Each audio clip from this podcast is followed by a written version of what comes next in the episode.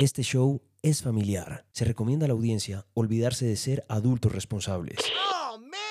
A partir de este momento, súbale un punto a sus audífonos porque usted y yo nos encontramos aquí para hablar de la música que suena alrededor del planeta. Camilo Guzmán presenta Punto de Encuentro.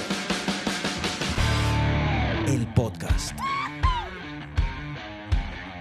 Buenas, buenas, ¿cómo les va? Bienvenidos al día 18 de Punto de Encuentro, el podcast. Mi nombre es Camilo Guzmán acompañándolos y para mí es un placer estar aquí hablándoles al oído de música, artistas, bandas y canciones que nos mueven el alma y el corazón a quienes ya vienen de antes del punto nuevo del punto com. Los recibo con los brazos abiertos y con todo mi amor y con los nuevos que van llegando.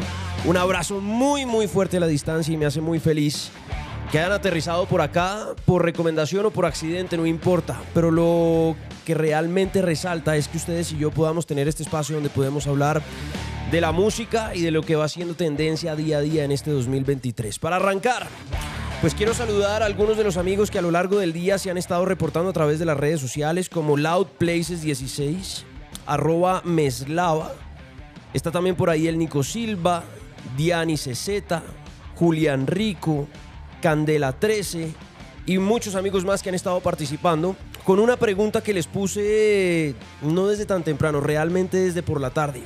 ¿Cuál es el headliner o cabeza de cartel de un festival organizado por usted? ¿Cuál sería ese artista que usted montaría como headliner en un festival en el que usted tuviera el billete para convertirse en empresario y poderlo montar en una tarima? Ese festival organizado por usted que tuviera la posibilidad de hacerle merchandising, un cartel, promoción por redes sociales y le pudiera decir a la gente, hey, los invito a mi festival donde el headliner va a ser ¡pum! y botan esa bomba para que la gente salga corriendo y les compre las boletas.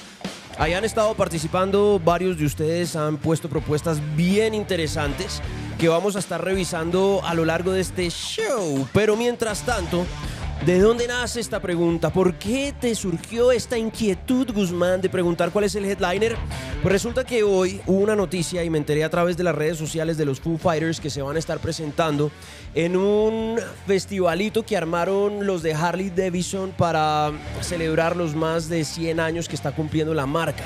Es una vuelta que se va a llamar Harley Davidson Homecoming Festival y se van a estar presentando nadie más y nadie menos que Green Day un día y al día siguiente los Foo Fighters. Es un show cabrón, ahí vamos a estar viendo diferentes artistas, está Cody Jinks, está Social Distortion, están Joan Jett and the Black Hearts. En fin, va a ser un festival lleno de rock and roll, de momentos interesantes y por eso me quedé pensando y si yo fuera el presidente de esa marca y tuviera la posibilidad de armar ese festival, ¿A quién montaría? Al man se le ocurrió llamar a los Foo Fighters, llamar a Green Day y ambos dijeron que sí y ya ambos pusieron a través de sus redes sociales que van a estar participando en el Homecoming. Por eso la pregunta, ¿usted a quién pondría? ¿A quién llevaría? ¿Quién sería su apuesta para hacer de ese festival el festival más bacano de este 2023? Y bueno, pues por eso hoy vamos a arrancar con una de mis canciones favoritas que viene incluida dentro del segundo trabajo discográfico de los Foo Fighters que van a estar allá presentes, que le están diciendo sí a la marca, sí al motociclismo y sí a la canción con la que se despidieron en Bogotá en el Nemesio Camacho El Campín en el 2019. ¿Lo recuerdan? Aquí está Dave Grohl y todo su combo, incluido Taylor Hawkins, haciendo Everlong en punto de encuentro.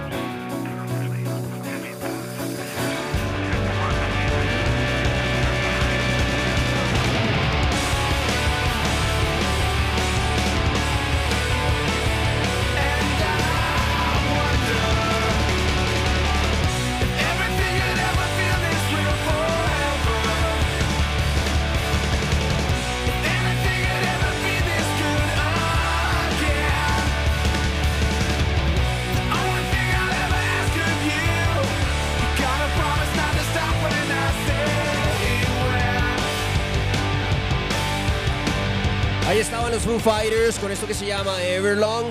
Qué canción, ¿ah? Y ese disco que es una belleza, el de Color and the Shape.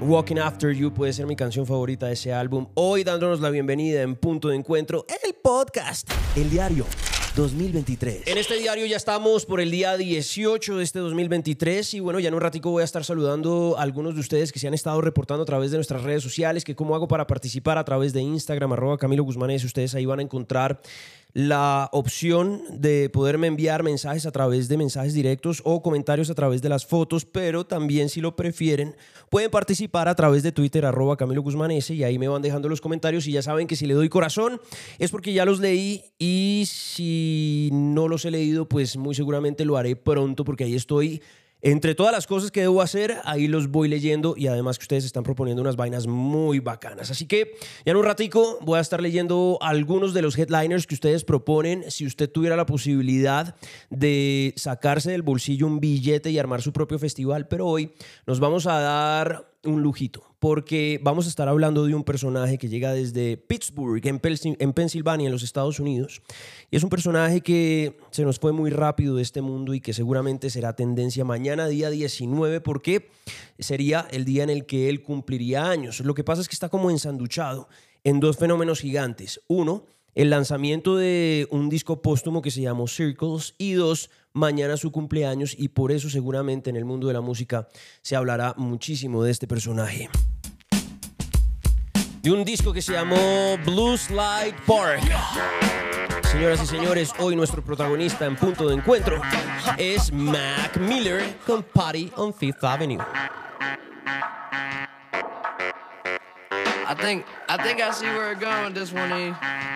Hey, hey, back, yeah, I did that. Still kick raps that cause impact. So where my kids at? These motherfuckers hating, sounding funnier than Sinbad. I'm ill as the pills that they give you when you collapse. This, that, the other, kiss your mother with that mouth. We the assholes that she warned you about. We just storming the house, open doors to a cloud. Got an assortment style, just be sure to this well. 6.30 in the morning and there still ain't signs of slowing down. Twin sisters getting wasted, so they both are down. It's going down, thought I told you, man. If you tryna party, let me see you raise your There's a party on Fifth Ave. Party on. If you tryna go, if you tryna go, I can be there in like 20. I'm a honkin' and then come running, cause we gotta hit the road. We gotta hit the road. Make sure you got a clean shirt, clean pants, new shoes. What you buy there, you choose. There's a party on Fifth Ave tonight, and that's what I'm trying to do. Hey, what's the difference between me believing you. I'm fly than Beetlejuice. Don't count on the sheep to snooze. I'm fucked up off weed and booze. I party and sleep till noon. What everyday people do. So wait and see me improve. Just give me a week or two. See when you read the news, my bitches all sleeping new. My rhyme talent is why my album is fly. Your favorite record, you gon' put it aside. It's that old school shit sounding good in the ride. And fuck 10, I'm only counting to nine. Said it's that old school shit sounding good in the ride. So let's head out to the party out drive. There's a party on Fifth Ave. Party on Fifth Ave. If you tryna go, in like 20. I'm a honkin' and come running, cause we gotta hit the road. We gotta hit the road. Make sure you got a clean shirt, clean pants, new shoes. Cause what you buy there, you choose. There's a party on Fifth Ave tonight, and that's what I'm trying to do.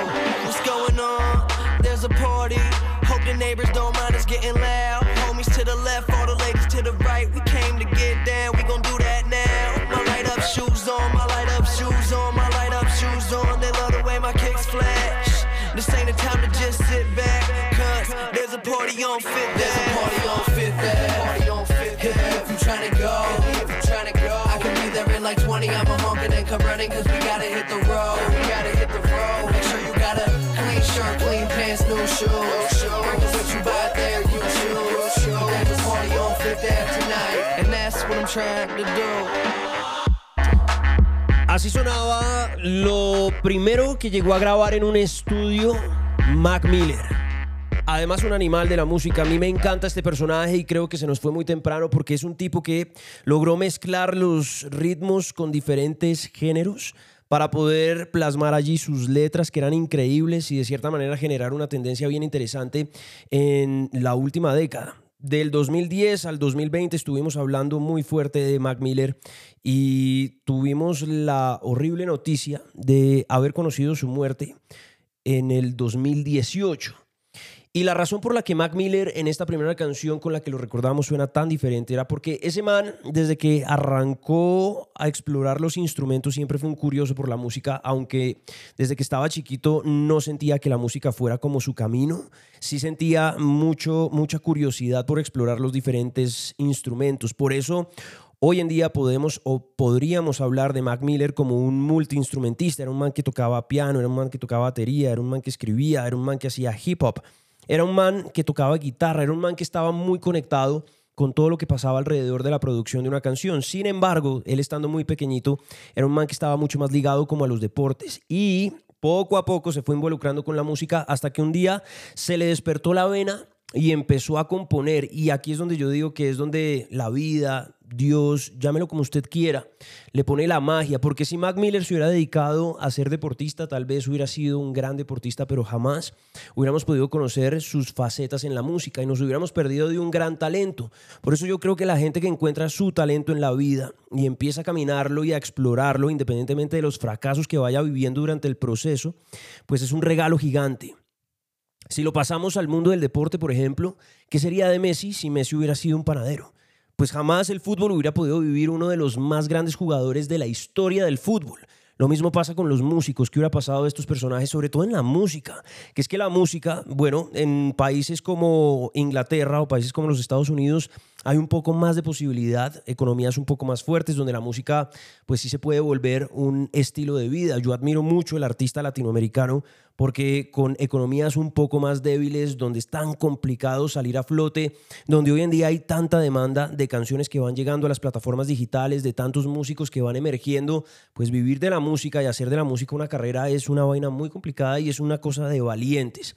Y este tipo fue un valiente, Mac Miller fue un valiente que en algún momento de su vida se conectó con la magia, le hizo clic en el corazón y empezó a componer. Y la razón por la que los, los primeros trabajos discográficos, incluidos los mixtapes que se man grabó, como Faces, por ejemplo, o como el Kids, que es un tremendo trabajo discográfico, bueno, hablemos, es un tremendo mixtape, pues era un poco más hip pero era un poco más rapero, estaba ese man mucho más metido como en, mucho más concentrado en la construcción de letras que en la construcción de sonidos. Y por eso tenemos en canciones como esta que venía en ese Blues Light Park, que fue el primer disco que se man grabó en un estudio, pues un sample mucho más sencillo, donde Mac Miller ya empezaba a intentar el hip hop o su rapeo dentro de lo que él mismo ya venía produciendo y que se estaba como cocinando de una manera bien interesante dentro del underground. De hecho, antes de ese man salir como a la luz pública y convertirse en el personaje que fue para la música, su padrino musical y el que lo llevó siempre de la mano y el que lo aconsejó y lo guió y de alguna manera también le brindó esos sonidos hip hoperos fue este man. Black and yellow, black and yellow.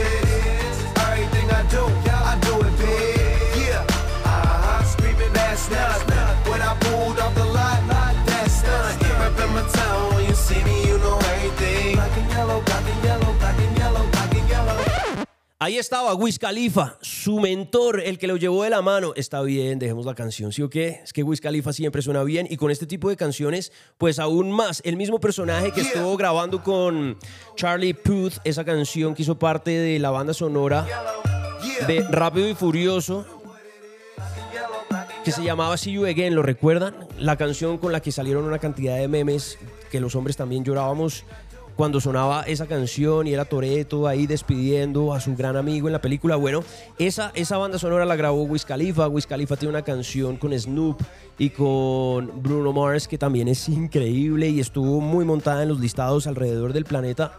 Pero mi versión favorita de Wiz Khalifa es esta y creo que ahí veo muy reflejado esos primeros pasos que dio Mac Miller en el mundo de la música, intentando sacar su mejor versión como letrista, su mejor versión como rapero y ponerlo sobre algunos samples o algún beat sencillo donde él pudiera explorar ese, ese lado más artístico, pero desde la letra, desde la voz. Y por eso este punto de su carrera a mí me parece tan interesante. Ya a partir de lo que pasó de aquí en adelante, pues fue gigante porque ahí nos fuimos encontrando con un Mac Miller que fue explotando comercialmente hablando y le abrió las puertas a que pudiera trabajar incluso antes de que Ariana Grande fuera tan reconocida con una canción que se llamó Problems que hizo con Iggy Azalea, que ahorita vamos a estar hablando de eso, ya se habían juntado para ellos dos incluir una canción dentro de un disco que se llamó Yours Truly, que fue el disco anterior al My Everything, que fue el que explotó a Ariana Grande. Ahí ellos dos ya habían trabajado juntos y habían hecho una canción que se llamó The Way. Era una canción que sonaba más o menos así. What we gotta do right here is go back. Back in the time.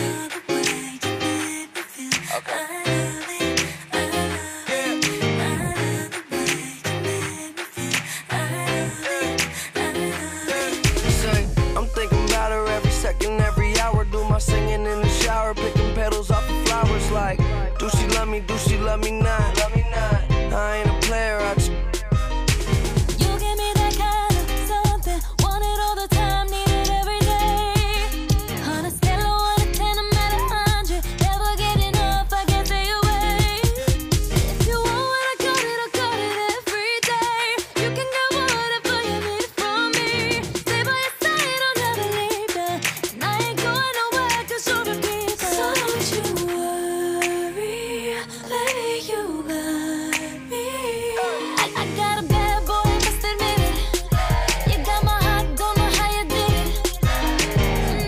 nos ubiquemos espacialmente, estamos entre el 2012 y el 2013.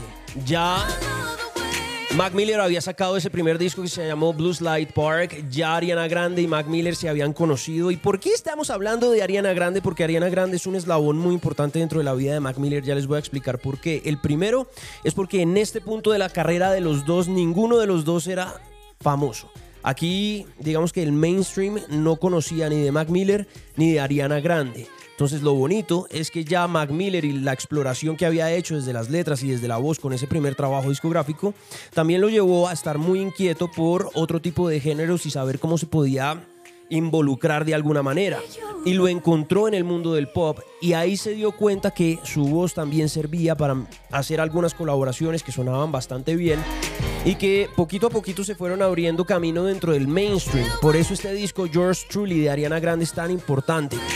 Aquí nosotros no teníamos ni idea que Ariana Grande iba a ser la artista que fue, no teníamos ni idea que iba a, ocupar lugares de privilegio, no teníamos ni idea que desde Pittsburgh había un man que se llamaba Mac Miller que estaba haciendo cosas increíbles dentro de la música.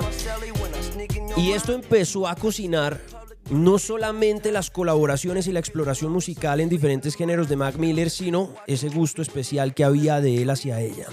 De hecho, en las entrevistas donde uno se encuentra con Mac Miller hablando de Ariana Grande, él se expresa con tanto amor y con tanta devoción que da, da hasta gusto oírlo.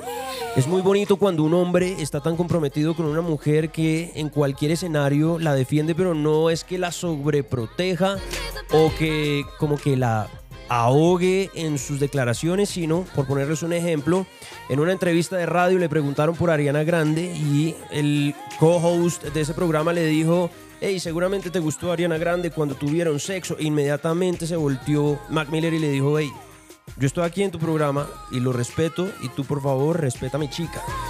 Cosas así son las que a mí me llaman mucho la atención de lo que era Mac Miller y de lo que empieza a pasar aquí en este tipo de, colaboraciones. Para esta época y para ponerlos un poquito en contexto, Mac Miller estaba cuadradísimo con una novelista Es decir, una mujer que se dedicaba a escribir novelas.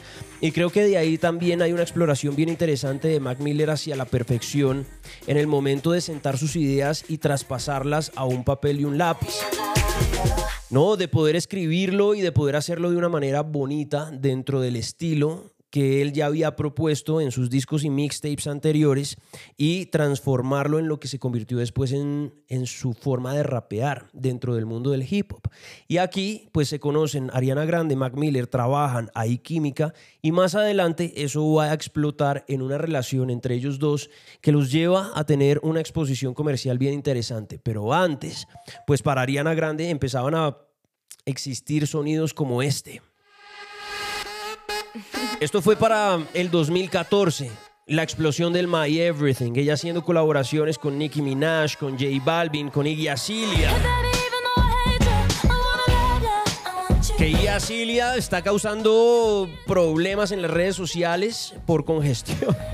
Porque hoy en día es una mujer que está dedicada a abrir su cuenta de OnlyFans y hay una cantidad de gente que está volcada a ver qué es lo que está haciendo ella con una cantidad de fotos un poco sugestivas. Pero digamos que volviendo a la música y concentrándonos en esta vuelta, esto fue lo que explotó Ariana Grande. Y aquí la puso en el radar. Y aquí empezó ella a perfilarse como uno de los artistas, de las artistas pop más interesantes de los últimos años. Ya empezaba a competir con los pesos pesados, le empezaban a dar la mano Nicki Minaj, le empezaba a dar la mano J Balvin, que gústele o no, J Balvin para la música latinoamericana siempre ha sido un referente gigante y no en vano es un tipo que ha trabajado también de la mano de grandes artistas, incluida la presentación esa que tuvo en Coachella con artistas como Beyoncé. Es decir, ya Ariana Grande empezó a codearse con la élite de los músicos alrededor del planeta. Y Mac Miller, que venía ahí enganchado, pues va a aprovechar también un poco estas colaboraciones que ya habían hecho con Ariana Grande y lo exponen de una manera diferente para que él pueda empezar a trabajar de una manera distinta a lo que ya había hecho en ese primer álbum de estudio que se llamó Blues Light Park.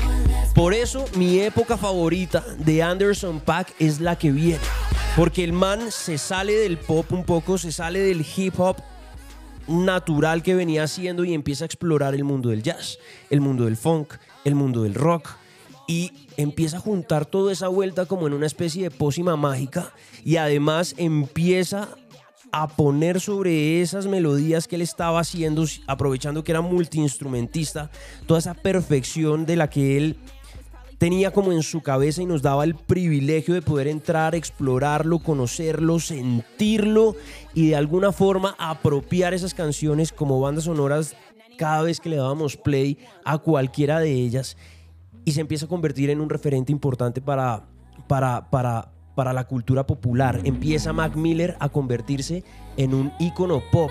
Sale del anonimato y del underground y empieza este man a tener una participación muy interesante en el mundo de la música. De hecho, cuando él empieza a trabajar ese disco que se llamó The Divine Feminine, um, ya también se codea con grandes de la industria de la música y él tiene colaboraciones con Kendrick Lamar, por ejemplo, que venía desde Compton. Tiene colaboraciones con CeeLo Green, que ya lo habíamos escuchado en ocasiones anteriores, además como uno de los grandes exponentes de la música afro-norteamericana. Y tiene colaboraciones con un tal Anderson Paak, que también es multiinstrumentista. De ese disco, de Divine Feminine, aparece esta canción que se llama Dang. Y creo que a partir de este instante,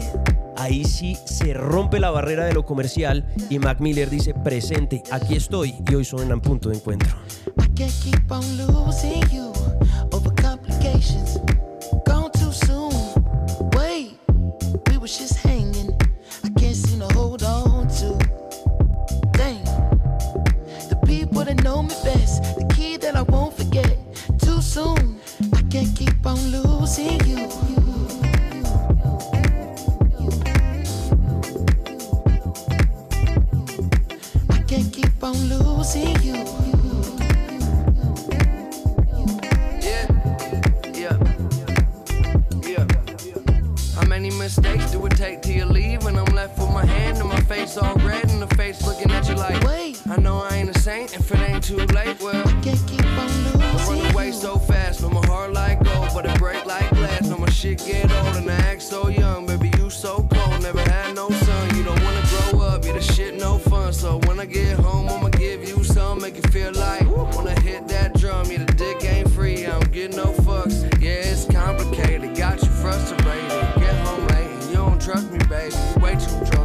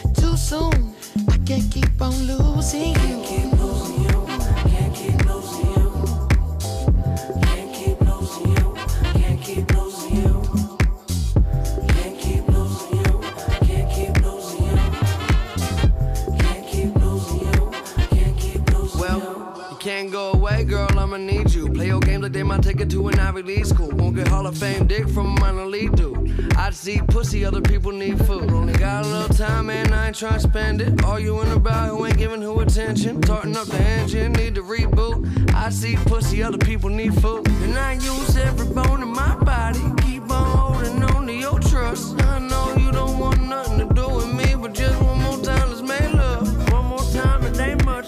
Fuck them all, let's be us. Summer salt, sweetness. Call late drunk, you hang up. What a mess I made of. Sense I make none. It's complicated,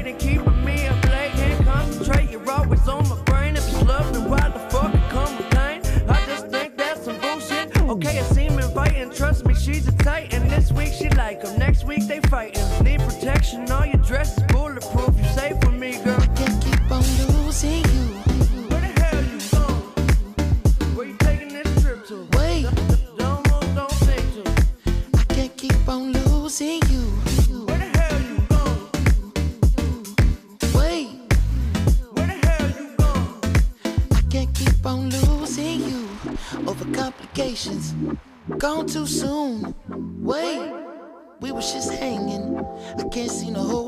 to. Dang. The people that know me best, the key that I won't forget. Too soon, I can't keep on losing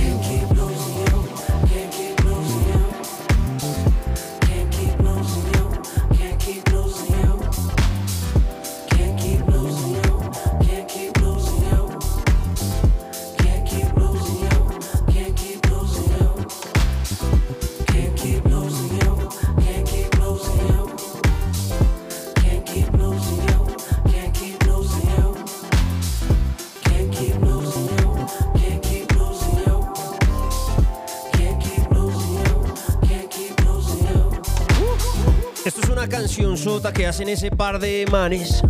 Mac Miller, Anderson Paak, los dos multiinstrumentistas, solo magia había y era un poco lo que determinaba el sonido de ese The Divine Feminine. Disco que sale por allá en el 2016 y es el año en el que empieza a explotar todo muy positivamente para Mac Miller. Es el año en el que se da a conocer su relación con Ariana Grande. Como les decía, es un eje fundamental dentro de la vida de Mac Miller, comercialmente hablando y emocionalmente hablando. Es una relación que se vuelve mediática, pero mediática muy bonita porque hay un gran fanatismo de la gente hacia Ariana Grande y hay un gran aprecio de la gente hacia las letras y la música de, de Mac Miller.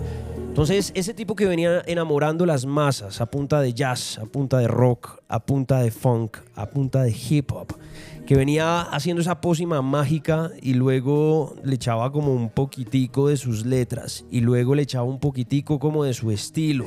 Y luego revolvía esa vuelta y se la entregaba al mundo y el mundo quedaba absolutamente ebrio de más letras de, Anders, de, de Mac Miller más música de Mac Miller, queremos más. Y empieza el mundo a tratar de consumir ese man y ahí es donde los mixtapes se vuelven tan importantes, salen a la luz. Ahí es donde los mixtapes tienen una relevancia dentro de la audiencia, su audiencia crece de maneras importantísimas. Él termina abriendo un sello discográfico propio en honor a un amigo que había fallecido. En fin, empiezan a pasar una cosa, una, gran cantidad de cosas muy importantes dentro de la vida musical de Anderson Paak. Pero lo que yo más resalto de todo ese proceso es que el man entendió que con esa pócima mágica que se inventó con cosas que ya existían, empezó como que encontró el camino que cuando estaba tan pequeñito había sentido el llamado en su corazón y empezó a guiarlo como por ese camino. Entonces, para quienes estábamos ya empezando a seguir la carrera de, Mac Miller, pues empezamos a tener como una especie de continuidad en los trabajos que él hacía. Y esto tiene toda una razón de ser y lo bonito y la razón por la que estoy hablando de Mac Miller hoy, que cumple años mañana en el día 19, pero que su disco póstumo salió ayer en el día 17, pues es que lo volvió un gran referente para el mundo del hip hop, porque lo hizo distinto. Dentro de todo el hip hop que estaba saliendo, les pongo un ejemplo muy claro. Kendrick Lamar venía haciendo vainas muy interesantes desde Compton, pero es que era Compton. Era otro lugar de los Estados Unidos, tenía otra escuela, tenía otras influencias y sonaba diferente. Este tipo estaba sonando distinto. Y al sonar distinto, pero estar metido dentro de la tendencia, pues se convertía en una alternativa. Y al ser una alternativa, que era una alternativa tan bacana, porque mezclaba una cantidad de géneros, pues lograba generar como, como un cariño en una audiencia muy masiva. Y por eso es que el man empieza como a trabajar en lo que venía. Se concentra en su relación, bacanísimo, funcionó muy bien mientras duró. Y llega un punto en el que esas cosas buenas y las buenas noticias empiezan como a, como a explotar. Y llega ese 2018 que es tan, tan difícil, tan complicado y la razón por la cual celebramos un disco póstumo y mañana su cumpleaños. En el 2018 sale la noticia que el man termina con Ariana Grande y eso fue como si al mundo, como si Mac Miller se lo hubiera comido el mundo. Como si se hubiera ido por un hueco negro. Como si ese man hubiera dejado de existir. Pero ¿cómo así? Si el tipo venía tan bien y venía haciendo no solamente estos discos, sino además tenía diferentes homónimos con los que estaba sacando eh, estaba sacando música distinta, estaba sacando instrumentales, estaba sacando colaboraciones había uno, uno de esos nombres que el man se puso para sacar producciones, si la memoria no me falla, fue Larry Fisherman, por ejemplo. Entonces, todo eso lo hacía muy mágico, pero cuando él termina con Ariana, y por eso les decía que era un eje fundamental en la vida de Mac Miller, es como si este man se hubiera implotado. De un momento a otro, Mac Miller dejó de existir. Y todo ese impulso con el que venía, después de haber sacado un disco como de Divine Feminine, ¿qué pasó? ¿Dónde nos quedó Mac, Miller? ¿Dónde está? ¿Dónde está su música? ¿Dónde están sus letras? Y un día, después de la ruptura, donde además Ariana Grande hace diferentes declaraciones con un amor y con un respeto, porque se siente que hay un respeto bonito entre ellos dos y que como pareja había un cariño como traído de otro planeta, ella confirmó la noticia, se expresaba de esa noticia de una manera muy bonita y muy respetuosa. Pero Mac Miller nada que aparecía y de un momento a otro el man decide sacar un nuevo trabajo discográfico y romper el silencio con el que, en el que se había sumergido durante un tiempo después de esa ruptura, con una canción que viene incluida dentro de ese nuevo disco que se llama Swimming. ¿Ustedes se acuerdan de esto? Yeah. Yeah. yeah. Small world. The world is so small till it ain't. Yeah. I'm building up a wall. Till it break. She hated when I call and it's late. I don't wanna keep you waiting.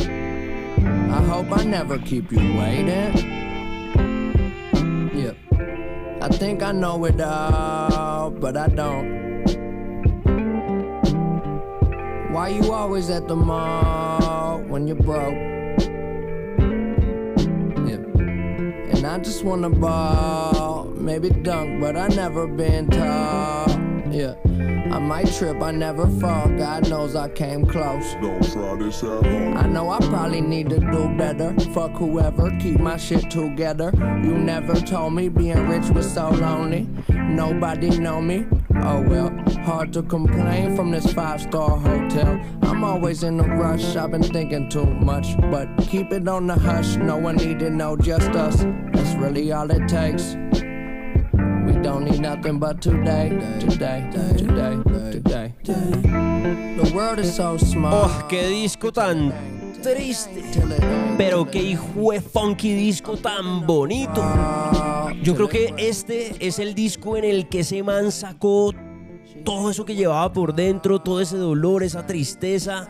Empezó a explorar de una manera nunca antes oída dentro de esos géneros que ya venía trabajando. El Divine Feminine es un disco que está lleno de colaboraciones con grandes nombres, como les decía, Silo, Kendrick.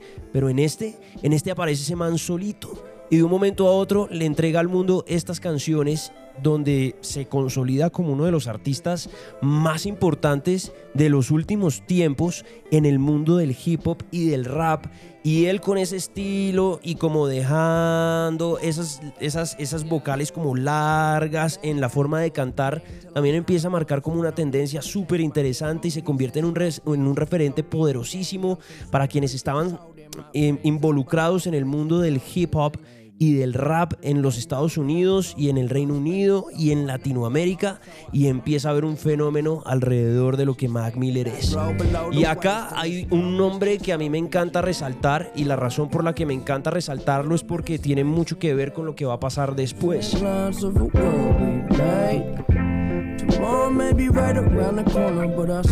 Aquí aparece John Bryan y John Bryan es uno de los productores que ya venía trabajando muy de la mano con Mac Miller. Ese man estuvo involucrado con este Swimming, disco espectacular, un disco que sale en agosto del 2018 y en septiembre del 2018 se muere Mac Miller. ¿Qué? ¿Cómo así que se muere Mac Miller? ¿Pero qué pasó? Acaba de sacar un disco y un disco tan bonito, un disco cargado de tantas canciones tan importantes. ¿Qué pasó con Mac Miller? Y empieza a haber una cantidad de especulaciones y al final, pues de, después de diferentes biopsias así que los médicos dieron como su parte médico, aparece como una mezcla, digamos que la razón de su muerte es una mezcla de diferentes drogas.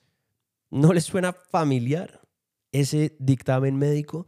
Y es que yo creo que últimamente, en el mundo en el que vivimos, la forma en la que están expuestos los, las celebridades, en nuestro caso, que hablamos de música, de bandas y de canciones, la forma en la que están expuestos los músicos, la forma en la que su vida privada se ve tan expuesta, la forma en la que, en la, que la gente entra a opinar, entra a tener, no sé, cierto poder sobre algunas situaciones y emociones de los artistas que nosotros no conocemos y que pueden llegar a ser tan dañinas, pues estos manes han empezado a recurrir a diferentes opioides que están dentro de la misma categoría del acetaminofén, como el Precocet o la oxicodona, a consumirla para poder estar en un estado de ali- alivianamiento, sin dolor, sin tristeza, sin angustia. Y a eso súmenle que dentro de la vida de Mac Miller uno puede encontrar un registro de consumo de drogas alto. De hecho, la policía lo arrestó varias veces en los Estados Unidos y le generaron cargos por encontrarlo con drogas. Y eso fue algo que él siempre hizo público y dijo, "Mm, me estoy manteniendo, ahí voy, no estoy completamente limpio. Y al final, la mezcla de todas estas cosas con la tristeza, con, con la soledad, con, con, con los problemas emocionales, sentimentales, mentales, pues termina generando este tipo de noticias que son tan duras para el mundo. Por eso mañana es un día especial y seguramente este man va a ser tendencia porque uno de los grandes referentes de los últimos tiempos del mundo del hip hop estaría cumpliendo años.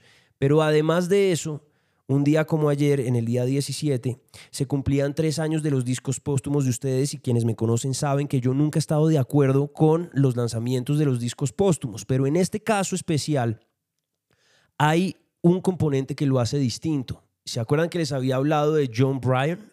Bueno, John Bryan fue el productor que trabajó de la mano con Mac Miller ese disco que se llamó Swimming, que fue tan especial, y fue el encargado después de hablar, después de la muerte de Mac Miller, de hablar en diferentes entrevistas y decir, vean, este man estaba tan metido en su música y era un genio a tal nivel que lo que él estaba haciendo era una especie de trilogía. Lo que él quería era sacar Swimming. Después de Swimming iba a sacar ese disco póstumo que se, que se digamos, sale a la luz en el 2020 que se llamó Circles y otro que nunca llegamos a conocer. Y la razón de eso es que si uno leía un título detrás del otro, era Swimming in Circles y nos quedamos sin saber cuál era el desenlace de esos tres álbumes que él quería sacar. Básicamente nadando en círculos y quedó abierto a lo que él tuviera en su cabeza para poder completar esta obra maestra de tres largas duración independientes que terminaban formando una historia de este personaje donde nos estaba confesando una cantidad de momentos. Por eso el disco era tan triste, por eso estaba cargado de como de esos beats tan lo-fi, ¿no? Y de letras tan confesionales y tan viscerales que conectaron con una cantidad de personas allá afuera que se sintieron identificadas con la misma emoción y el mismo sentimiento de Mac Miller y que llevó a estas canciones a convertirse prácticamente en la banda sonora de muchos de nosotros. Por eso hoy, y celebrando lo que será mañana el cumpleaños de Mac Miller, y celebrando lo que fueron los tres años del lanzamiento póstumo de este disco, que además también está producido por el mismo John Bryan, pues está buenísimo darle play a una de mis canciones favoritas de ese álbum que se llamó Circles. Señoras y señores, un poquitico de Mac Miller, que en paz descanse, pero que lo celebremos siempre con su música, con sus canciones, donde quiera que estés maestro, surfeando entre nubes. Esto se llama surf en punto de encuentro. Where are you going? Can I come to? The world is open, playground for me and you, and we could be fine. Shit, who the hell knows? It's your eyes and your ears and your mouth and your nose, head and your shoulders, your knees and your toes. I dream of this moment. Will it come true? The whole world, they know it. They just waiting for me and you. And she, just like I, got her head in the clouds. Don't need to be lower before it's all over. I promise we'll figure it out. I ain't coming down. Why would I need to?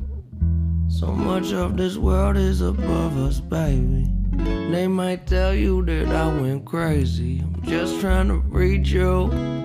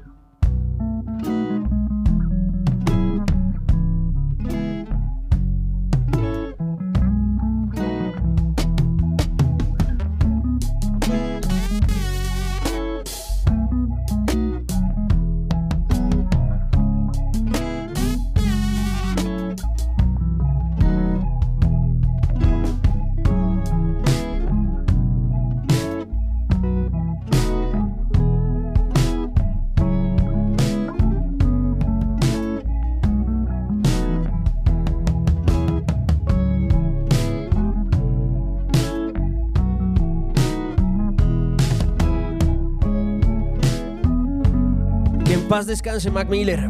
Hoy homenajeado aquí en Punto de Encuentro, el podcast. Quiero mandarle un fuerte abrazo a MS que me dice que si él tuviera el billete como empresario para llevar una banda y hacerlo cabeza de cartel sería Radiohead.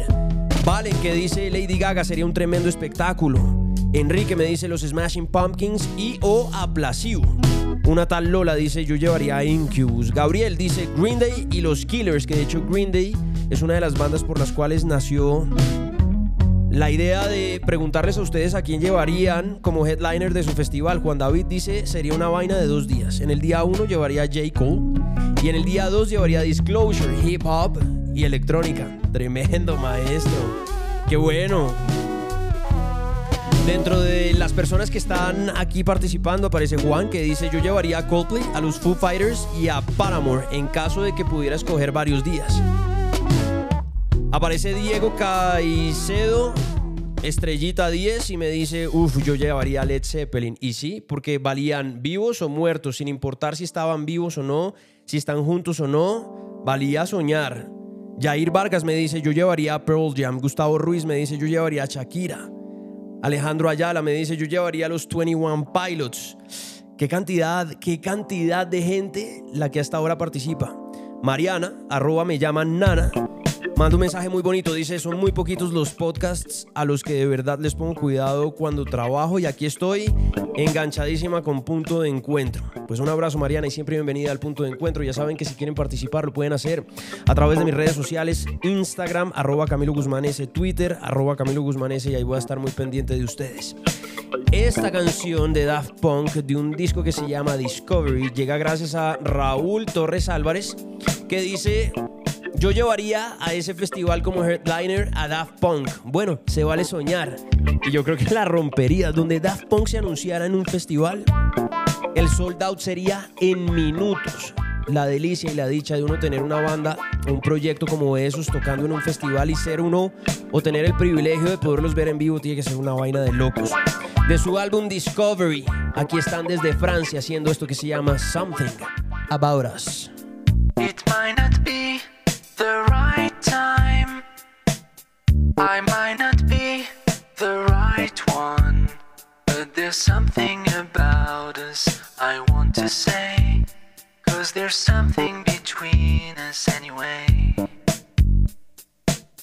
I might not be the right one. It might not be the right time. But there's something about us I've got to do. Some kind of secret I will share with you. I need you more than anything in my life. I want you more than anything in my life. I'll miss you more than anyone in my life. I love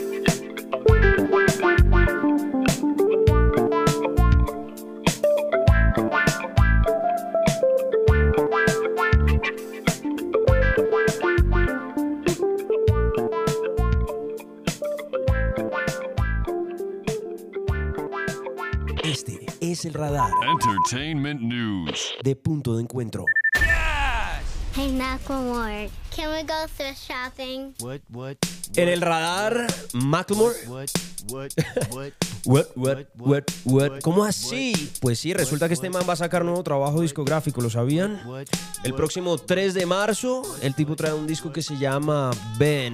what, Va a ser gira por Europa y por los Estados Unidos también.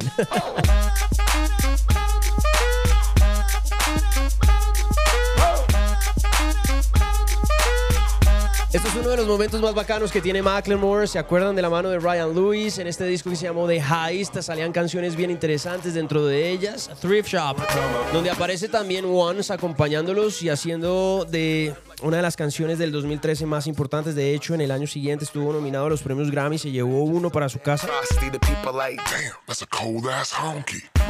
Y a nosotros nos queda como esa canción tatuada en la cabeza cada vez que suena, brum, como que, como que uno se devuelve en el tiempo y está bacano. Pero hoy lo tenemos en el radar a Macklemore porque va a estar sacando un nuevo trabajo discográfico, como les dije, próximo 3 de marzo, para que estén muy atentos quienes son fanáticos del rapero estadounidense.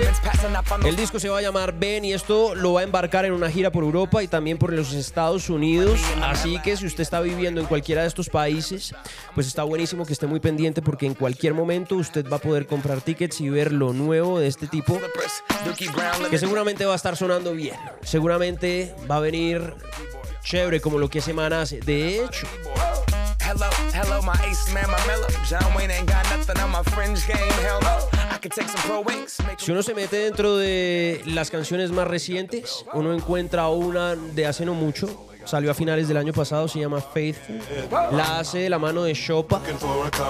Y está sonando muy bien. Así que fanáticos de Macklemore, pues muy pendientes porque ese man va a estar ahí dando mucho de qué hablar en este 2023. Pero en el radar también aparece una banda de la cual no sabíamos hace un tiempo. Y a mí sí que me encanta cuando estas bandas dicen, hey, vamos a sacar música. Ya lo habíamos anunciado como un rumor en el punto de encuentro y hoy les puedo dar una fecha de lanzamiento para su próximo trabajo discográfico.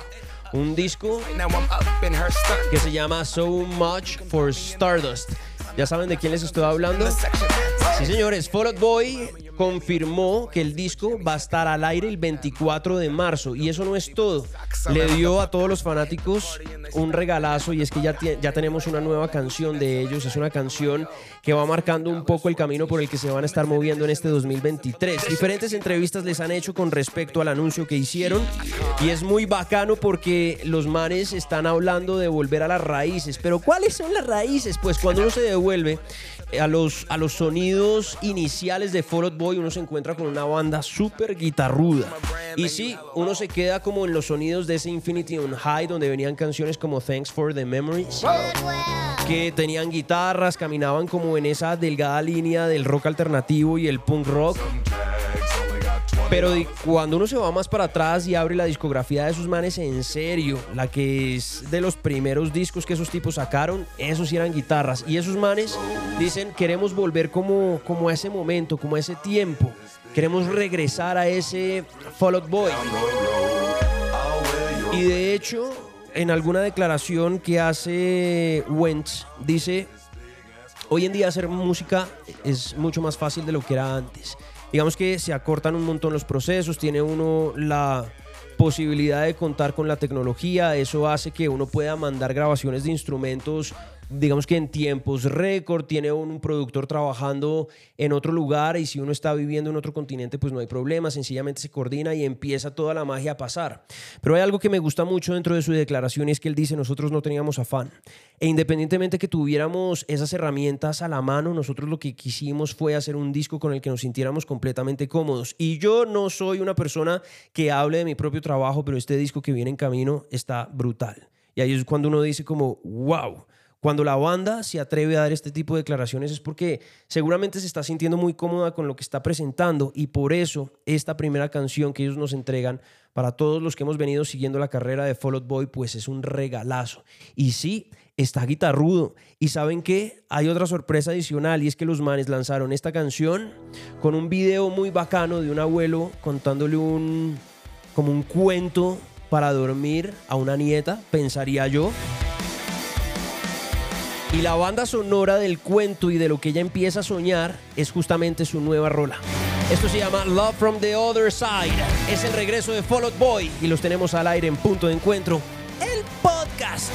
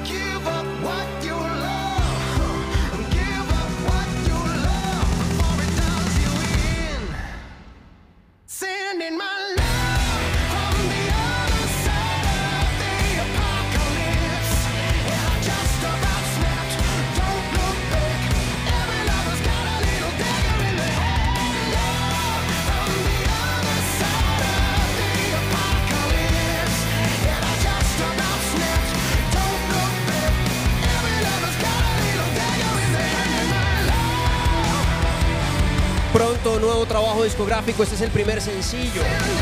Love from the Other Side. La rompieron Fall Out Boy. Es su nueva rola y está al aire en punto de encuentro. Este es el radar Entertainment news. de punto de encuentro. Is this just fantasy? Caught in a landslide, no escape from reality. Open your eyes, look up to the skies. Muchas muertes se han anunciado en este inicio del 2023. Ya estamos en el día 18 de este nuevo año. Como les decía ayer, se ha cargado el 4% de este 2023. Nos queda todavía el 96%. Muchas cosas por venir, pero muchas noticias también que se han dado. Hoy, por ejemplo, se anunció la muerte de Bruce Gowers. Él fue el director del video de Bohemian Rhapsody. Y es que este video es importante para la historia de la música porque se convirtió en el primer video promocional para una banda. Es decir, fue el primer video de música que se hizo para promocionar un sencillo. Ahora imagínense ustedes, párense en esa época y Queen sacando una ópera rock de seis minutos, casi siete, en, una, en un mundo en el que en ese instante predominaba el punk, eran canciones de minuto y medio, dos minutos. Y detrás del micrófono, un animal como Freddie Mercury. Y a ese sencillo además le hacen un clip para promocionar Bohemian Rhapsody. Y cuando uno piensa en Bohemian Rhapsody, inmediatamente uno tiene las imágenes de ese videoclip. Es que es im- impresionante. ¿Se acuerdan? Sobre todo cuando llegan a los coros, las cuatro caritas. John Deacon, Freddie Mercury, Brian May, Roger Taylor. Y uno los ve cómo se iban multiplicando cuando aparecía esta parte de la canción de los coros.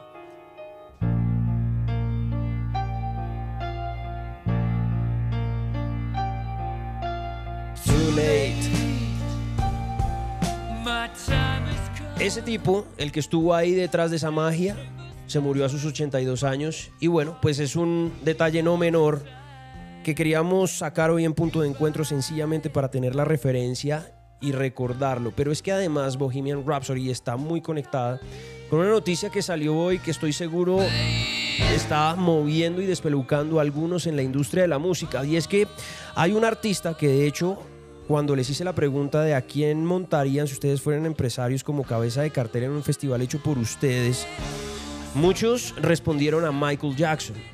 Y hoy se conoce, y por eso está en el radar Michael Jackson, la noticia, que se va a estar lanzando su biopic, su película biográfica.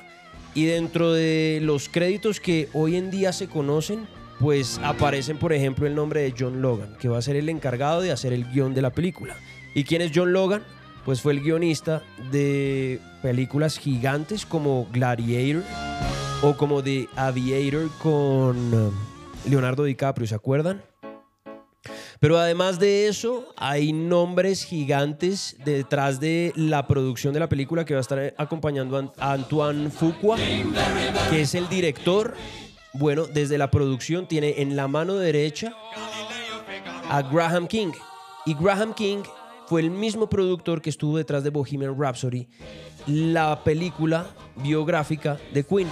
Esa película que nos hizo revivir ese famosísimo concierto de Wembley de 1986, donde les dieron apenas 7 u 8 minutos para hacer una presentación y era el regreso de Freddie Mercury después de haber se ha dado cuenta que estaba contagiado de SIDA, contarle a su banda, reunir nuevamente la banda, montarla en un escenario y darle la vuelta al planeta con las versiones que hicieron de las canciones que ese día lanzaron. Y bueno, es una película que quedó muy bien hecha, por lo cual, digamos que en términos de calidad, no tenemos dudas que esa película biográfica de Michael Jackson pues viene muy bien apadrinada. El problema está es que en, digamos que en la temática ya se ha dado a entender que la película va a hablar directamente de las acusaciones de pedofilia que persiguieron a Michael Jackson durante sus últimos años. Van a hablar del paro cardíaco que lo causó una mezcla de sedantes y por eso la historia con el médico. Y pues ahí va a estar como muy enfocada la atención. Entonces lo que a mí no me gusta mucho de ese tipo de biopics es que a mí sí me encantaría ver la vida de Michael Jackson desde el principio. Miren, yo soy un fanático de los libritos y abrí el History, ese de la década de los 90, ¿se acuerdan? Que era como una estatua de oro de Michael y que ese, ese disco era doble. Cuando uno sacaba los disquitos, yo lo tuve en CD, eran dos CDs plateados divinos que recogía los más grandes éxitos de Michael Jackson hasta el momento y un par de canciones nuevas. Y cuando uno sacaba ese libro, había pequeñas historias escritas por la mano de Michael Jackson y algunas fotografías que eso nunca se ha contado, o por lo menos no ha sido tan explícito. Y sería muy bonito uno poder entrar en la niñez de Michael Jackson y darse cuenta por qué Michael era como era. Un niño que fue incluido al mundo de la música desde tan chiquito, con sus hermanos, con los Jackson Five, que tenía una voz prodigiosa, que se convirtió en una estrella y fue de la gente desde tan pequeñito y no tuvo esa posibilidad de desarrollar su infancia. Y de ahí, pues una cantidad de conclusiones atrevidas, porque ni lo conocí, ni fui cercano, ni conozco a nadie que haya sido cercano, para poder decir que este tipo de cosas pudieron influir en su conducta, pero al final de cuentas, pues uno va haciendo como la matemática y medio cuadra. Por eso los documentales que han salido de Michael Jackson no los pude terminar de ver, porque me duele que el argumento venga así de personas que supuestamente él abusó mientras estuvo con vida pero no hay una contraparte, no hay un Michael Jackson que cuente el otro lado de la historia. Y por eso a mí me encantaría que esa biopic se centrara más en él como ser humano. ¿Cómo hizo ese niño que venía de una familia supremamente musical, como los Jackson Five, a desarrollar semejante talento y convertirse en el rey del pop?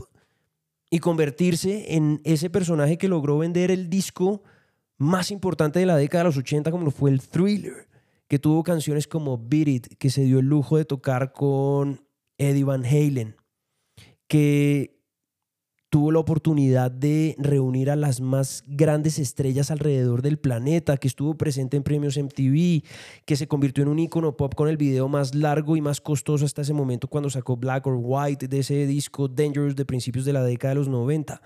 Eso es lo que a mí me gustaría ver en esa película y es lo que estoy cruzando los dedos para que llegue a pasar. Porque si uno pudiera ver cómo ese tipo llegó a convertirse en la estrella que fue y uno puede hacer un recorrido, estoy seguro que sin desconocer los errores que tuvo como ser humano, podría uno centrarse en la cantidad de música que nos regaló. Fueron décadas de música, décadas de canciones que se convirtieron en bandas sonoras, que tomó malas decisiones, seguramente todos los seres humanos tomamos muy malas decisiones que son justificables en lo absoluto. Pero tampoco voy a entrar yo a ser juez de las acciones de Michael Jackson, sino sencillamente quiero voltear mi mirada y centrarme en lo que alguna vez él pregonó en una de las canciones que venían incluidas dentro de ese disco, si la memoria no me falla, debió ser el Bad, de finales de los 80, donde él decía, no hay nada más bonito que los seres humanos, ojalá tuvieran la capacidad un día de levantarse y mirarse al espejo y a esa persona que ven ahí enfrente pudieran decirle, hey, yo quiero ser mejor persona, quiero ser un mejor ser humano, quiero ser mejor que lo que estoy viendo ahí reflejado. Y en ese momento creó una de las canciones más bonitas de toda su discografía. En punto de encuentro, Man in the Mirror es Michael Jackson al aire.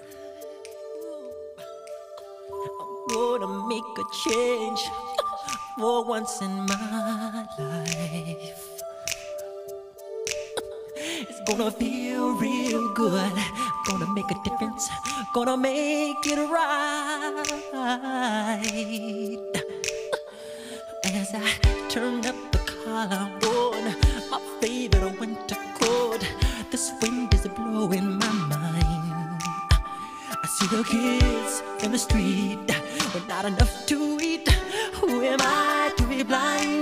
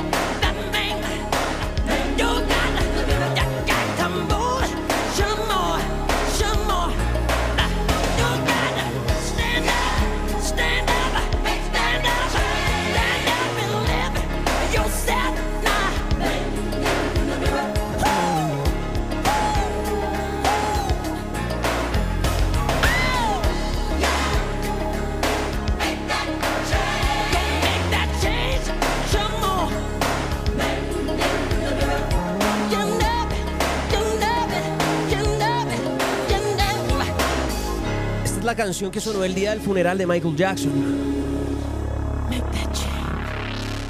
El diario 2023. Man in the Mirror de Michael Jackson. Qué canción, ¿ah? Qué canción la que él propone y qué canción la que lo pone a uno a reflexionar. A mí me encantaría que uno tuviera las agallas de verdad de un día levantarse de la cama y darse cuenta que hablar con uno mismo es tan complicado. Uf, cuando uno se enfrenta a sus propios medios, a sus propios miedos, temores, angustias, es lo que uno va tapando como con tierrita, ¿no? Es algo que uno le echa babas y como que se hace loco y mira como para otro lado y sigue caminando. A mí me encantaría que un día uno tratara de hacer un cambio muy chiquitico. No sé, desde el tráfico, por ejemplo, que usted pudiera levantarse de su cama y decir, ok, hoy tal vez no me voy a agarrar con nadie, voy a dejar pasar la gente, no le voy a... Porque es que uno, uno funciona con ese cerebro reptiliano cuando va metido detrás del timón dentro de un carro y es, si se me cierran, pues adelante lo cojo y le grito tres cositas para que sepa quién soy yo y creo que al final nadie gana, ¿no? Al final creo que se están haciendo una cantidad de daños innecesarios, creo que nosotros como sociedad no nos estamos ayudando en lo más mínimo, creo que se nos ha olvidado ser humanos. Somos seres humanos, pero pareciera que fuéramos seres inhumanos. Es una locura. Y por eso cada vez que yo oigo esta reflexión de Michael Jackson, a mí me lleva como, como, sí, a reflexionar. Como qué estoy haciendo yo para que todo lo que critico todos los días es que los políticos se roban la plata, es que los políticos no hacen, es que... eh, y, uno es, y uno es un, un listado de, de críticas y de juzgamientos que al final cuando uno va a ver lo que uno está haciendo, pues tal vez uno está metido también dentro del problema. Y hay una frase que dice Andrés Parra que a mí me encanta y es cuando uno le huele el mundo a mierda es porque tal vez uno tiene el bollito metido dentro de la nariz. Y cuando uno se limpia, pues ya deja de oler. Y básicamente creo que la reflexión que hace Parra, muy pegadito a lo que hace Michael Jackson en esta canción que se llama Man in the Mirror, es esa, de reencontrarnos como seres humanos y partir de la esencia. Es que, que nos cuesta ayudar, que nos cuesta dar la mano, que nos cuesta trabajar en colectivo. Individualmente no vamos a llegar a ningún lado. Si nosotros somos conscientes que estamos viviendo dentro de, dentro de un colectivo y que cada uno de nuestros roles es tan importante para que ese colectivo funcione, pues al final dejaríamos pasar en, en- en- en un trancón el que viene saliendo de una calle hacia una carrera, por ejemplo. O no nos pasaríamos un semáforo en rojo. O no trataríamos mal a las personas que nos abren la puerta en, nuestros, en nuestras casas. O tal vez si tengo problemas con alguien en el trabajo, trataría de entender qué le pasa a esa persona y cómo yo podría aportar para que sus días no sean peores, sino mejores. Y al final, un poco uniendo lo de Mac Miller, Michael Jackson y todo esto que hemos hablado, pues estaríamos contribuyendo para hacer de este colectivo que somos, porque yo sí creo que dentro de cada uno de nosotros hay magia y el solo hecho de tener un corazón que bombea sentimientos nos hace seres espectaculares. Si nos diéramos cuenta de lo que tenemos para dar como sociedad, creo que seríamos una sociedad de puta madre. Así que ya saliéndonos un poco como de la reflexión, quiero presentarles una banda que hace parte de las que tienen en su etiqueta la bandera colombiana. Y acá no solamente una banda, sino es un proyecto con una banda porque se juntaron dos grandes. Licanova, les venimos siguiendo el paso desde hace ya algunos años. Esos manes venían trabajando una canción, salieron al mundo con una canción que se llamó Gravedad. Estuvieron girando de la mano con Televid y el Diamante Eléctrico hace ya algunos años.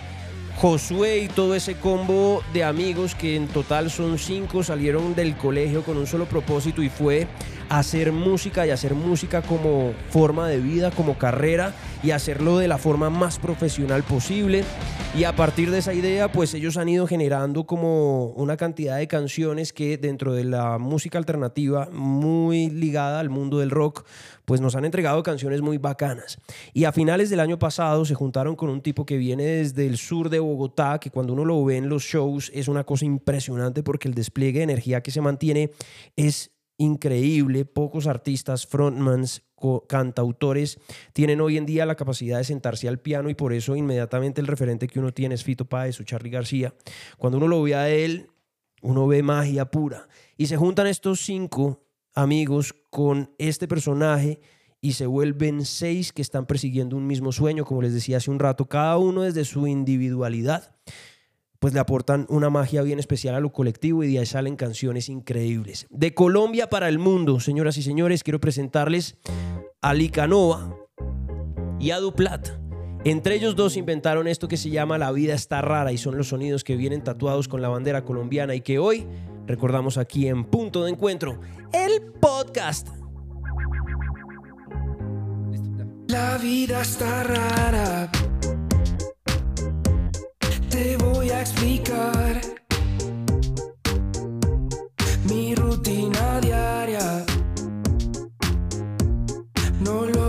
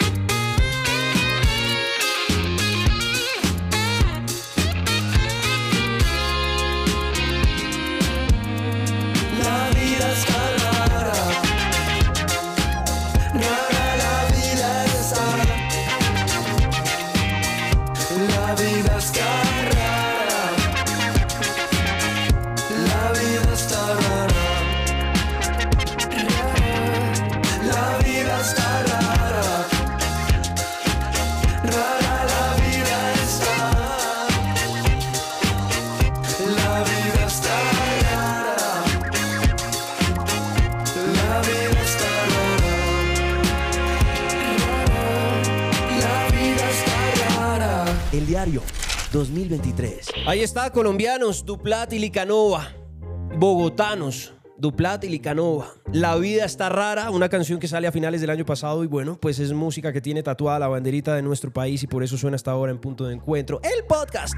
Ya vamos cerrando este show. Para mí, una delicia poderles hablar al oído, pero no sin antes dar algunos saludos de la gente que estuvo participando a través de nuestras redes sociales. Arroba Camilo Guzmán en Instagram, DMs y comentarios en las fotos. También arroba Camilo Guzmán en Twitter. Y ahí aparece Andrea Costa respondiendo a la pregunta: ¿Cuál es el headliner cabeza de cartel de un festival organizado por usted? Ahí aparece ella diciendo: Yo montaría de Kills.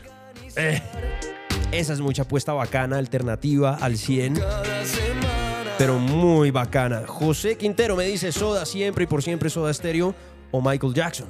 Claro, Michael sería, ustedes se imaginan, en un festival que uno viera en un póster Michael Jackson de cabeza de cartel, man, de cabeza. Cata Díaz que dice Yeah, yeah, yes, como el style de Just Like Heaven. Total, ese festival Just Like Heaven está brutal. Acuérdense que gracias a ese festival fue que ayer hablamos de MGMT que van a estar sacando música nueva en este 2023. Aparece también por ahí Pumba que dice me encantaría Kendrick Lamar. Y sí, ese show es brutal. Yo lo vi en Coachella. Yo Cortés, ACDC sería mi cabeza de cartel. Sería brutal. Yo los vi en los Grammy en el 2015. Fueron los manes que abrieron los Grammy ese año en el Staples Center en Los Ángeles. Eso fue una locura. Uy, par de ídolos. Están un poco viejitos, quién sabe. Habría que esperar, doctora Talia, que dice Queen, si se pudiera. Maleja Maximoff, Frank Ocean. Vas a tener la posibilidad de verlo en Coachella este año, en el mes de abril. No un fin de semana, sino dos. Latin Jukebox, que di- dice: Yo tendría un headliner por género. Me voy con un género poco comentado, la salsa. Mi headliner sería el Gran Combo de Puerto Rico o el grupo Nietzsche. Nietzsche, que ya lo tuvimos en un festival Stereo Picnic y eso fue una fiesta muy salvaje. Adriana Cerati Groll. Dice Vivo Foo Fighters, muerto Cerati. Y Bom Bom dice Queen, Daniela Soto, dice Morat, La Casa Manda. y sí, Morat es una de esas bandas nuevas que jala a gente de una manera impresionante. Miren este, una tal Lola dice, me encantaría tener como cabeza de cartel a Linkin Park solo por hoy, teniendo a Chester Bennington allá montado. ¿Ustedes se imaginan esa vuelta? Que en un festival les dijeran a ustedes, no, es que el cabeza de cartel del día 18 del 2023 es Linkin Park. No, se vuelve uno loco. Se vuelve uno loco. Lo que hicieron esos mares. Fue uno de mis primeros discos. De hecho, yo estaba en el colegio cuando me compré ese Hybrid Theory, donde venía the End, Paper Cut. Esos manes tenían el pelo de colores, ¿se acuerdan? Eso era una locura. Pero dentro de los mensajes que más se repitieron, aparece uno que es bien especial. Un artista que voy a dejar, se los voy a soltar así nomás, para que ustedes lo puedan oír, lo pillen y me digan a través de los comentarios si ustedes lo tendrían o no como cabeza de cartel. Por ahora ya saben que para participar lo pueden hacer a través de los mensajes de voz que eh, están habilitados en la descripción de cualquiera de las plataformas Una vez ustedes abren la descripción de cada capítulo, ahí dice enviar mensaje, le dan clic ahí y se les va a abrir una ventanita para que puedan grabar su mensaje, me lo envían y así yo puedo ponerles voz y no solamente texto y el avatar que me aparece. Por otro lado, si prefieren texto, lo podemos hacer a través de arroba Camilo Guzmán S, pues ahí estaríamos en Instagram, DMs y comentarios, también en Twitter. Y ya saben que si le pongo corazones porque ya leí el comentario, trato de responder la mayor cantidad a lo largo del día y les agradezco desde ya a la gente que se toma el tiempo de participar porque han hecho esas preguntas, algo muy chévere. A quienes venían de antes en los .9 en eh, un abrazo con todo mi amor a los nuevos que se han ido incluyendo en esta ola de punto de encuentro, pues bienvenidos a este punto donde podemos hablar de música, bandas y canciones. También los recibo con mucho cariño, ya saben que en esta nave siempre hay espacio para que ustedes y yo podamos darle play a las canciones que más nos gustan. Respondiendo a esa pregunta, ¿cuál es el headliner, cabeza de cartel de un festival organizado por usted, de los que más se repitieron y que les gustaría ver? Y que ustedes lo nominaron para, como uno de los más fuertes, es este que viene a continuación. Este fue el día 18 del 2023 y ustedes y yo nos volvemos a encontrar en este punto de encuentro en una nueva oportunidad. Les mando un fuerte abrazo a la distancia. Chao.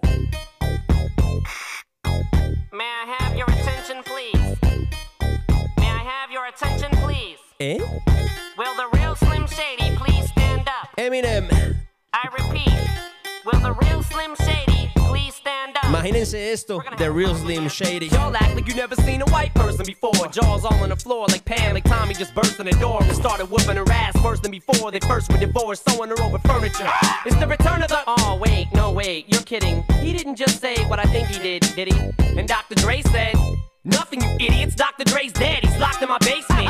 Feminist women love Eminem. Chicka, chicka, chicka, Slim Shady. I'm sick of him. Look at him walking around, grabbing his you know what, flipping the you know who. Yeah, but he's so cute though. Yeah, I probably got a couple of screws up in my head loose, but no worse than what's going on in your parents' bedrooms. Sometimes I wanna get on TV and just let loose, but can't. But it's cool for Tom Green to hump a dead moose. My bum is on your lips, my bum is on your lips. And if I'm lucky, you might just give it a little kiss. And that's the message that we deliver to little kids and expect them not to know what a woman's clitoris Of course, they're gonna know what intercourse is. By the time they hit fourth grade, they got the Discovery Channel, don't they? We ain't nothing but mammals. Well, some of us cannibals who cut other people open like cantaloupes. But if we can hump dead animals and antelopes, then there's no reason that a man and another man can't elope. But if you feel like I feel, I got the antidote. Women wave your pantyhose, sing the chorus, and it goes. I'm Slim Shady, yes, I'm the real Shady. All you other Slim Shadys are just imitating. So won't the real Slim Shady please stand up? Please stand up, please stand up. Cause I'm Slim Shady, I'm the real Shady. All you other Slim Shadys are just imitating. So won't the real Slim Shady please stand up? Please stand up, please stand up. Will Smith don't got a cuss in his raps to sell records. Well, I do. So fuck him and fuck you too. You think I give a damn about a Grammy? Half of you critics can't even stomach me, let alone stand me. But Slim, what if you win? Wouldn't it be weird? Why? So you guys can just lie to get me here, so you can sit me here next to Britney Spears. Shit, Christina Aguilera better switch me chairs so I can sit next to Carson Daly and Fred Durst and hear them argue over who she gave head to first. Little bitch put me on blast on MTV. Yeah, he's cute, but I think he's married to Kim. I said download our audio on MP3 and show the whole world how you gave him an MVD. I'm of you little girl and boy groups, all you do is annoy me, so I have been sitting here to destroy you. And there's a million of us just like me, who cuss like me, who just don't give a fuck like me, who dress like me, walk, talk, and act like me, and just might be the next best thing, but not quite me. I'm Slim Shady, yes, I'm the real Shady. All you other Slim Shadys are just imitating, so won't the real Slim Shady please stand up? Please stand up,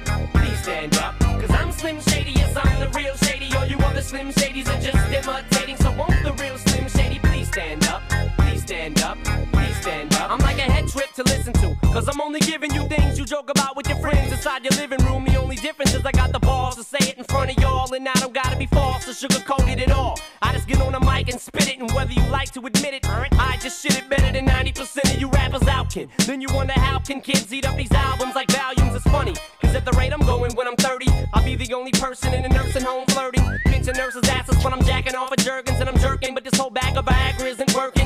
Single person is a slim shady lurking. He could be working at Burger King, spitting on your onion rings, or in the parking lot circling, screaming, I don't give a fuck, with his windows down and his system up. So will the real shady please stand up and put one of those fingers on each hand up and be proud to be out of your mind and out of control. And one more time, loud as you can. How does it go? I'm Slim Shady, yes, I'm the real shady. All you other Slim Shadys are just imitating. So won't the real Slim Shady please stand up?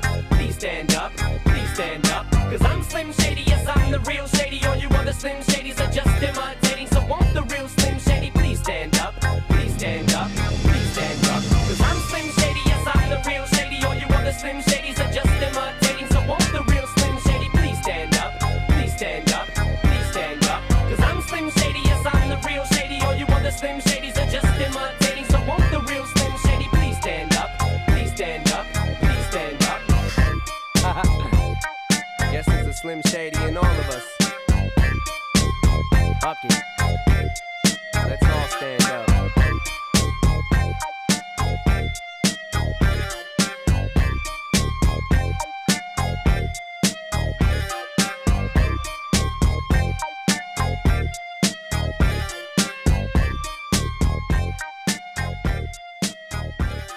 El diario 2023.